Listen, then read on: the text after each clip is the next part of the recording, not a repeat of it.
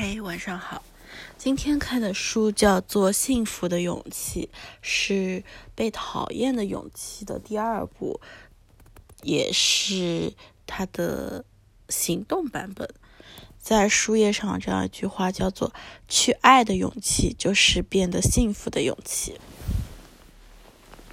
那我今天就看了第一章，第一章，让我们看一看。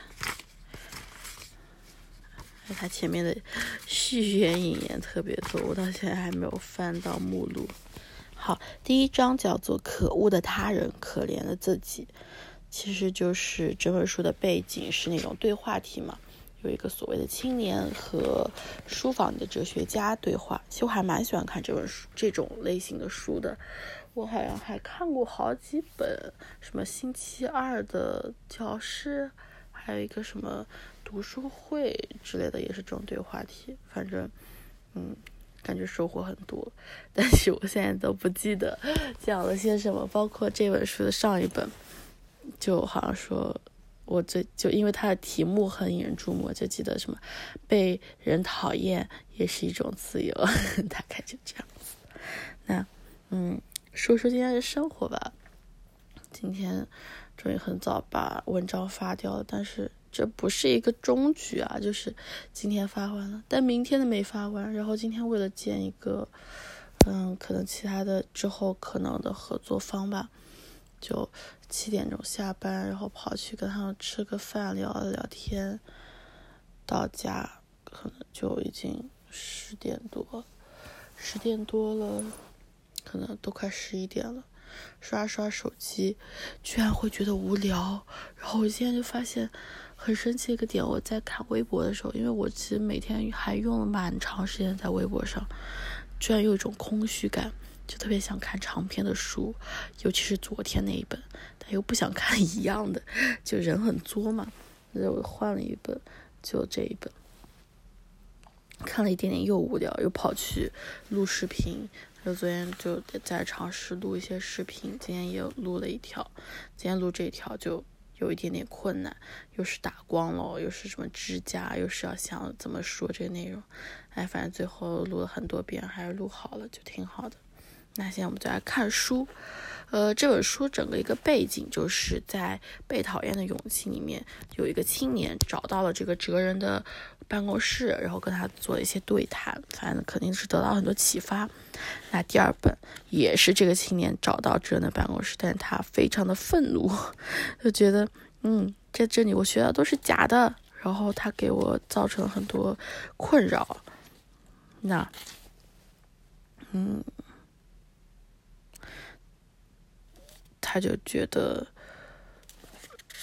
他就来登门拜访，就是下定决心抛弃阿德勒思想，然后想来论证一下，然后论证证证明这一点，或者说服，甚至说服这个哲学家哲人吧。最开始的就讲。他在他用这个方法在生活中遭遇了很多挫折，因为在之前的对话当中，他发现自己的目标就是去教育别人，或者说为人类的进步做贡献嘛。我不知道，我猜测的。反正就在上一本书之后，他就去做教育，但他结果发现，嗯，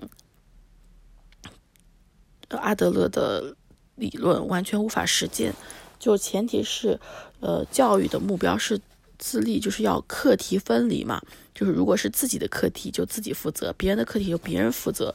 所以他管孩子的时候，当老师的时候就不对孩子做过多的干涉。他过一段时间发现不行，就还是得管。嗯，再去管的时候就管不住了，因为学校学生会觉得他很软弱。那说到这一点，哲人给出的答案是：教育的目标，简而言之就是自立。那自立在行为方面目标以下两点，嗯，一自立，二与社会和谐共处。支持这种行为的心理方面目标也有以下两点：一我有能力的意识；二人人都是我的伙伴的意识。嗯，好，那我们我觉得这里 并不是很重要。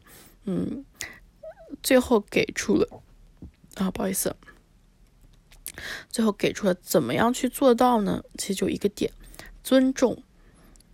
首先要对孩子心怀尊重，无论在哪儿，教的一方就输出一方都要尊重被教的一方。那怎么才能去尊重呢？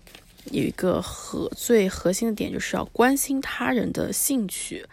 嗯，这举个例子，例如爱孩子爱玩你根本无法理解的游戏，热衷于一些面向孩子无聊玩具，有时还读一些与公共秩序和社会良俗相违背的书籍，沉迷于电子游戏，就这些事情。